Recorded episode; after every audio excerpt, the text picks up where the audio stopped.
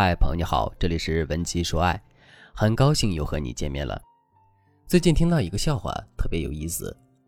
有个妻子深爱着自己的老公，但是她总是疑神疑鬼，觉得老公有了其他女人，所以她每天都去检查老公的衣服，找到一根头发，她就会来盘问老公。没办法，老公只能下班前在店里收拾干净再回家。结果找不到头发的妻子哭得更厉害了，她说。你现在都和光头女人出轨了吗？更绝的是，这个老公的职业是个美发师。虽然笑话有点夸张的成分，但在感情里，真的会有一些女人比其他人更容易疑神疑鬼。我的学员冰冰就为了自己的多疑感到苦恼。她说自己太敏感了。有次男友出差回来，冰冰在他车上发现了很多没有吃完的零食，什么巧克力、薯片的一堆。冰冰的第一反应是：完了，有小姑娘坐过男友的车。然后她就开始查岗，男友解释了，她还是坚持要翻微信。最后证实了，男友出差回来，先去看了小侄子，这些都是小孩吃剩的。那天，男友气冲冲的走了，走的时候还说了句：“你有病，你知不知道？我忍了很久了，真的。”这一句话真的伤到冰冰了，但她更怕失去自己的男朋友。她对我说：“老师，我这个人就是没有安全感，只要和男友一分开，我就会在家里哭。”特别担心他不要我了，有的时候他回电话慢了，我就会一直看手机，基本没有办法做其他事了。我现在更担心他离开我。冰冰这是怎么了？她名校毕业，家境优渥，从小到大一直很独立，为什么一谈恋爱就会这么多疑、患得患失呢？在我们的分析师为冰冰测试之后，发现冰冰是典型的焦虑依恋型伴侣。焦虑依恋型伴侣其实特征比较明显。恋爱时，他们没有安全感，经常害怕对方不要自己，疑神疑鬼。但是占有欲又特别强，平时也比较粘人。我在这里给大家一个简化版的心理测试，测试你们在恋爱中是不是焦虑依恋型伴侣。如果你觉得描述的像你，你就在纸上打勾，可以拿出纸笔自己记一下。问题不多，就五个。第一个，你很害怕向伴侣提要求。主要原因是你害怕被拒绝，怕对方对你有意见。第二个，其实你很渴望亲密关系的建立，对方的离开会让你极度不适应。第三个，对信任的人缺乏安全感，多疑，而且嫉妒心强，对伴侣周围的异性都有敌意，特别容易胡思乱想。第四个，占有欲强，粘人，容易不安，而且焦躁的时候会格外强势。第五个。对自我看法消极，对自己现状不满意，心里有气，但经常不知道气什么。如果你这五个问题有四个都符合你的现状，那你焦虑依恋的倾向已经非常明显了。焦虑依恋型人格如果不调整，这辈子的婚姻和爱情都会受到影响，因为不管伴侣多包容你，你都会去伤害他。当然，你的焦虑同时也不会放过自己，所以我从专业角度建议你。如果你是焦虑依恋型的伴侣，你得赶紧添加分析师的微信文姬零三三，文姬的全拼零三三，让专业的老师测试你焦虑的程度，最快时间评估出适合你的解决方案，有针对性的解决你的情感问题。只有这样，你才会停止苦恼，收获幸福。那怎样才能缓解这种焦虑依恋呢？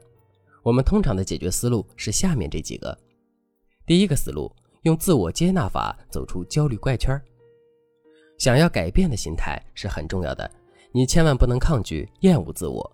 你抱着接纳自我、积极改变的信念，就一定会缓解焦虑，变得更好。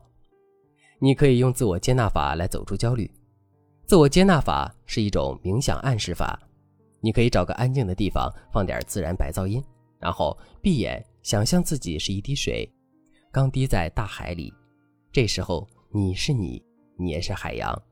你就这样被包容在海里，海里每一滴水都不完美，大家合起来就是浩瀚的海洋。你也是渺小的，所以有不足很正常，大家都一样。但你也是海洋，你本身就是包容的。你现在要做的就是融化进海洋里，一滴水很快被海洋包容，你的自我很快也会被包容。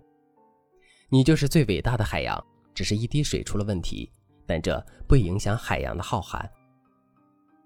经常做这样的自我接纳冥想，对缓解焦虑很有用。我这边最快的记录是引导学员三次冥想后就改变了心态，所以大家可以自己先试试。冥想是非常有效的缓解焦虑的方式。这段方法你可以反复听几次，然后自己先试试。第二个思路，懂得向亲友求助。